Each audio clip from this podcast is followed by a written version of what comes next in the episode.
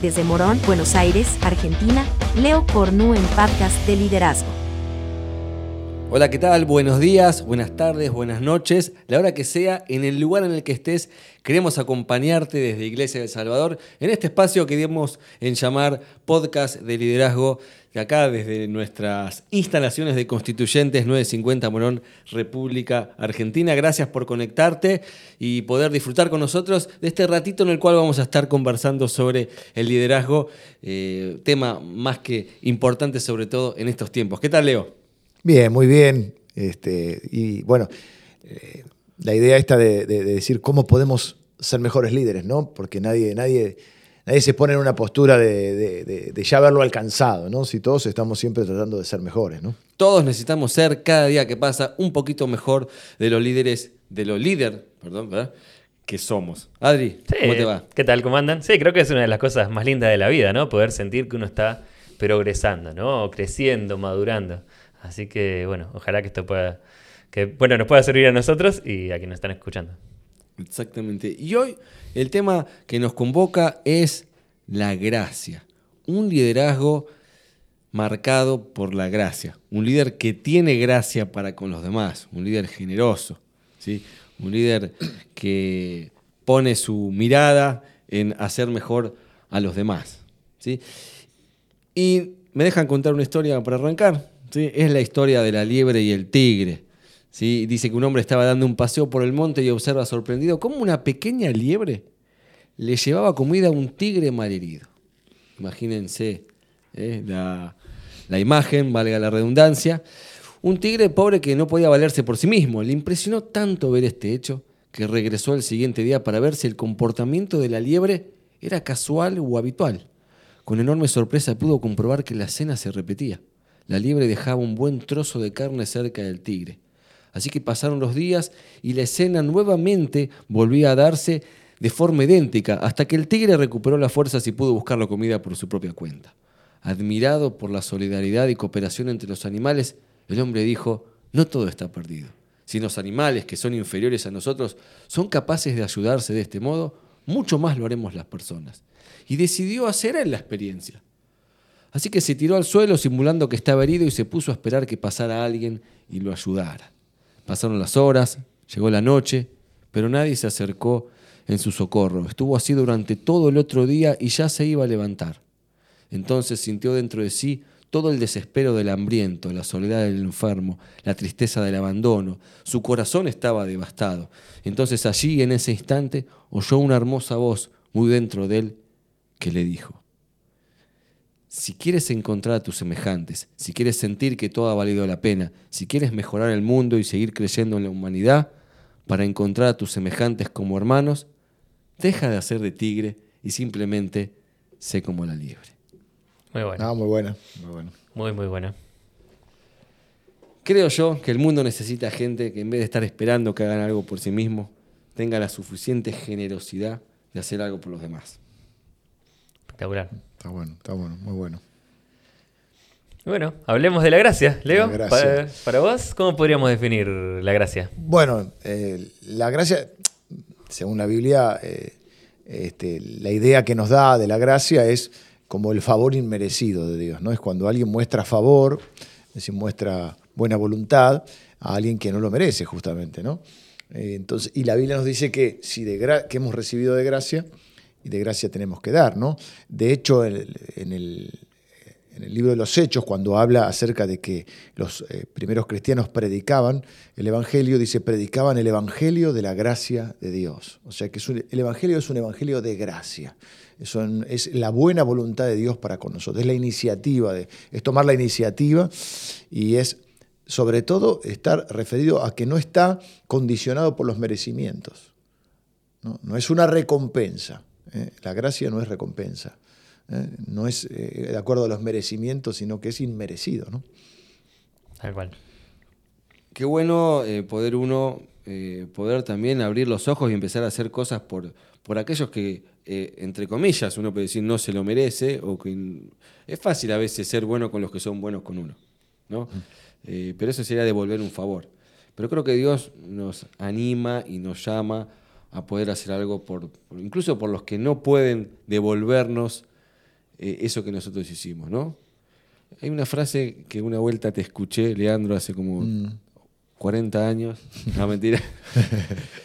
Eh, decía que la nobleza de un hombre se Sí, ve está. en cómo trata a aquellos de quien no puede sacar ningún beneficio. Me salió. Creo que decían, creo que se la adjudicaban a Napoleón. Creo que a Napoleón. ¿Cómo tratás a alguien del cual no puedes sacar ningún beneficio? Ningún rédito. De alguna manera es lo que Dios hizo con nosotros, ¿no? Y bueno, es también lo que nos anima. De hecho, ya que tengo un pasaje, esta vez cito a la Biblia, dice, donde quieran que vayan, dice Jesús esto. Dice, prediquen este mensaje. Dice, el reino de los cielos está cerca. Dice, sanen a los enfermos, ¿no? Cuestiones muy prácticas. Resuciten a los muertos, limpien de su enfermedad a los que tienen lepra, expulsen a los demonios. Bueno, dice, de gracia recibiste, den de gracia. Pero me, me parece que eh, se nos ha confundido. En algún momento de la historia algo pasó y el líder se convirtió en alguien que en vez de dar, pareciera que tiene que recibir. Es el que tiene que recibir honra, es el que tiene que recibir. O que eh, los demás tienen que estar ahí al- pendiente de uno. Y a veces eso mal, ha mal acostumbrado a algunos líderes que por ahí eh, sienten que todos tienen la obligación de, de darle, pero que él no termina dando nada. Sí, yo Bueno, creo un que liderazgo de gracia también es, eh, es un estilo. De alguna manera, quienes pueden desarrollar otro tipo de liderazgo, que no es de gracia precisamente, tienen también su fundamento. Es decir, bueno, si esto es así, esta es la consecuencia. Si esto es así, y si no, bueno, entonces, ¿cómo, cómo poder aplicar la gracia, digamos, en, en el liderazgo, ¿no? Claro, porque no solo está referido a, hacer algo por alguien, ¿no? sino también a cómo, cómo tratamos a las personas. ¿no? Eh, hay una descripción que se hace de Jesús que dice que, bueno, que vimos su gloria, que cuando él, Juan comienza diciendo así, que él viene a la tierra, que habitó entre nosotros, vimos su gloria, gloria del unigénito, y después dice, lleno de gracia y de verdad. O sea, no era 50% gracia y 50% verdad, a veces creemos que tener gracia es no decir la verdad sino que Jesús estaba 100% una persona eh, íntegra que decía la verdad, pero también lo decía con gracia. Entonces, la gracia también está referido a eso, a cómo nos tratamos, no solamente al hacer algo por alguien, porque quizá había otro, habría otros verbos, ¿no? Como solidaridad. O sea, es parte, es parte de la es gra- parte, es parte. O esto de ser servido o, o servir, eh, porque puede ser un líder que, que sea un líder servidor, pero eh, en cuanto a, frente a los errores, a las eh, equivocaciones de las personas, o cuando las cosas no salen como espera, no es una persona de gracia, ¿no? Eh, está más relacionado, pienso yo, eh, en esto, en el trato que tenemos hacia los otros. Si tenemos un trato de gracia o de condena, ¿no? Que quizás sea lo opuesto, vaya más por ese lado, por juicio y condena, porque al fin y al cabo es lo que merecíamos, la paga del pecado es la muerte. Este, pero Dios nos da gracia y no nos da condena, ¿no? Está bien, en Cristo, por supuesto, por eso Cristo es. Y por eso dice la Biblia que nosotros somos embajadores de gracia también, ¿no? Que es una linda forma. Representamos a, a ese Jesús lleno de gracia y de verdad. Entonces quizás tenga que ver donde ahí es donde los cristianos por ahí o ciertos ámbitos religiosos podemos confundir, porque en esto Claro, porque de, sea la- gracia está todo bien, o sea, vale... Exacto, claro. Cada uno hace lo que quiere, lo que le parece. Ahí está el problema, ¿no? Donde eh, el sentido de la justicia, la justicia- la- el sentido de la justicia está muy ligado al perdón, a la gracia, ¿no? Porque, bueno, no, eh, no- es justo, entonces uno no, no quiere perdonar, no quiere dar gracia. Eh, ahí es donde se, se nos, se nos generan los, los conflictos, ¿no? Este, pero bueno, es, es entender que hemos recibido gracia y que gracia tenemos que dar. No significa decir que está bien lo que está mal, por eso Jesús estaba lleno de verdad.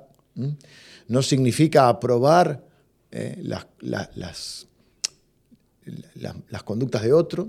O sea, la gracia no es aprobación, no es llamar bueno a lo que está mal. Eh, significa que nosotros amamos y aceptamos a las personas como son, entendemos que no somos el Espíritu Santo y el que transforma a las personas es el Espíritu Santo y la palabra de Dios, y que nuestra función no es eh, controlar a las personas, eh, mucho menos manipularlas. Eh, sí podemos enseñar la palabra si somos líderes, enseñar, con, modelar con nuestras actitudes, pero básicamente nosotros tenemos que transmitir lo que la palabra de Dios dice y confían en que el Espíritu Santo es el que hace la obra. La Biblia dice que el que convence de pecado es el Espíritu Santo. Entonces el problema ahí es donde se confunde, creo yo, gracia con, con todo eso. No, porque creemos que si, si somos personas de gracia, eh, vamos a estar avalando Claro. conductas erróneas. ¿no? Bueno, como que se va para un extremo o para el otro, digamos. Y bueno, mira, a mí me llama la atención, quiero, quiero citar acá a Andy Stanley en el libro Amplio y Profundo, y él habla de que, eh, bueno, lo mismo, dice, como iglesia nosotros queremos aferrarnos al 100%, 100% gracia, 100% verdad, ¿no? Dice que eso influye en la manera en la que hacemos casi todo. Dice, somos inconstantes, a veces injustos, no lo hacemos a propósito, dice, pero hemos descubierto que aferrarse a la gracia y a la verdad lo que crea es tensión. ¿no? Entonces creemos que esa tensión, dice, no hay que resolverla, sino hay que, hay que manejarla. O sea, son situaciones, tensiones a manejar. Sí, eh, la gente busca en el líder la última palabra, que sea el justiciero, el que diga vos estuviste bien, vos estuviste mal, el que, el que, te- el que lo rete. A veces me ha pasado a mí en mis años de, de líder de jóvenes, cuando era joven hace mucho, allá lejos de hace tiempo, Muchos años. eh, te traían a los chicos para que los retes vos. Y, y en verdad me parece que, eh, como bien decías, es el Espíritu Santo el que también tiene, uno tiene que decir las cosas, tiene que ser claro, tiene que decir lo que está bien, lo que está mal, pero a veces la iglesia ha perdido mucha gente por, eh, por querer, por el líder querer ser el Espíritu Santo, por convencer, por, por querer castigar, por querer retar. Como desbalanceado de alguna manera, ¿no? Totalmente, un exceso por ahí de, de verdad sin gracia. Y mucha gente ha quedado en el camino, mucha gente ha dejado de, de- de congregarse porque encontró, hablando de las iglesias, ¿no? Porque encontró en, en la iglesia un lugar donde no lo toleran, donde no lo escuchan, donde, eh, donde si te equivocaste salí corriendo porque te están esperando con, con- con la vara para, para darte. ¿no? Entonces, qué bueno es cuando uno se equivoca encontrar un líder que te dice las cosas, sí, estuviste mal. Claro, de alguna manera también eso, ¿no? Porque es parte de- del crecimiento, ¿no? Si no, uno siempre se queda en Exactamente. el, en Pero el lodo, también- en el error, en el no crecimiento y... Pero también eh, cierto amor, cierto respeto también, porque el otro se equivocó, pero sigue mereciendo tu respeto. Y, y la posibilidad de la restauración, ¿no? de poder empezar de vuelta, ¿sí? cuando uno se equivocó. Por eso insistimos en los dos conceptos, ¿no? Porque aún se puede corregir con gracia. Claro. Jesús, eh, la Biblia dice que Dios al que ama disciplina, como un padre. Si no te disciplinara, no serías hijo. Eh, bueno, yo soy padre de dos, hi- de dos hijos, ya son gran- más grandes, pero en la formación de ellos muchas veces le tenés que- eh, parte de tu amor y parte de tu gracia es decirle, hijo, esto que hiciste está mal o te estás equivocando y esto va a tener consecuencias, tenés consecuencias. Entonces, eh, no es, por eso insisto en las dos posturas, ¿no? porque hay gente que em, em, puede desbalancearse o todos podemos desbalancearnos para uno u otro lado. No significa, repito, decir que está bien lo que está mal o no señalar eh, o hacer una corrección o no señalar algo que está mal. El tema es que aún en eso lo podemos eh, decir con gracia, ¿no? Y ahí hay ciertas cosas prácticas que entran, por ejemplo, como es, para mí no hay corrección sin relación. No puedo corregir, yo puedo corregir a mis hijos porque tengo relación con ellos. No puedo corregir a alguien que no tengo relación. Claro, primero eso sería, ¿no? Como... Eso básico. No hay corrección sin relación. Porque entonces cuando hay relación, hay, hay lazo. Entonces, por eso, una de las cosas que yo pienso que hay que hacer es afirmar en amor. Es decir, antes de, corregir, afirmar a la otra persona en amor. La Biblia dice, bueno es afirmar el corazón con la gracia. Entonces yo, Adrián, creo que te estás equivocando, pero antes de, de ir con los tapones de punta, pues, puedo decirte, Adrián, vos sabés cuánto te valoro. No es, no, eso no es hipocresía, eso no es maquillar la verdad. No, no, genuina, hacer una valoración genuina, ¿no? Claro, O sea, ni siquiera es ponerse. Ni siquiera es Cuando te dicen así, prepará porque viene el guantazo. Después viene el pero. Después viene el pero, pero es importante porque vos cuando re- recordás. eso, vos- Claro, sí, sí, lo sí, que sí. viene después es... Pero es importante porque vos recordás. O sea, yo- a mí me ha tocado decirle, hijo, te estás equivocando. Este, te lo digo porque te quiero. Si no te lo digo yo, ¿quién te lo va a decir? Claro, sí, claro. que del otro también lo recibe de mejor manera cuando sabe que el otro le tiene aprecio y no que al contrario le tiene bronca. Claro. Claro, justamente eh, hace que. Yo digo que los que te quieren son los que te lo dicen. Porque los que no te quieren lo van a decir en otro lado. Pero Claro. los errores están y se ven. Como el famoso rey que te- estaba desnudo hasta que el niñito dijo está desnudo, ¿no? Y nadie, nadie le quería decir. Y el rey pensaba que tenía un traje invisible, ¿no? O sea, que él no lo podía ver porque solo lo podían ver los inteligentes. Y entonces él no quería asumir, dice, debo ser un burro, pero que nadie se dé cuenta. Entonces estaba desnudo. Entonces, bueno, de alguna manera creo que la gente que te quiere es la que te tiene que justamente cubrir y decirte las cosas, ¿no? Entonces, eh, pasando el limpio, gracia para dar, ¿no? Esa predisposición de, dar, de gracia, como veíamos la historia de, la liebre, gracia para corregir. Y no quisiera irme sin un tercer concepto. Bueno, yo tengo anotados un par. Bueno, gracia para servir, ¿no? Puede ser. Dice, mira, el mejor líder de la historia, dice Lucas Leisen, el mejor líder de la historia, es el libro, hablando de Jesús, dice, no habló de conquistar, ¿no? Del liderazgo, dice, habló de servir. Dice, nadie, absolutamente nadie quiere ser conquistado, pero todos quieren ser servidos y es la puerta abierta a la relevancia y a la influencia. Entonces, gracia para servir. Gracia para redimir. ¿No? Acá esto lo menciona. Eh, también dice que el liderazgo de redención produce lo mejor en las personas. ¿no? Dice, porque el líder mira al interior de las personas para salvarlas de sí mismas. Esto capaz que tiene que ver más con eh, las cuestiones de la verdad, ¿no? Y ayudarlo a salir de ese, de esa situación no beneficiosa, digamos. Dice, dice, mira el interior de las personas para salvarlas de sí mismas y ayudarlas a desatar su potencial. Dice, ese líder, ese es un líder que produce confianza y lealtad.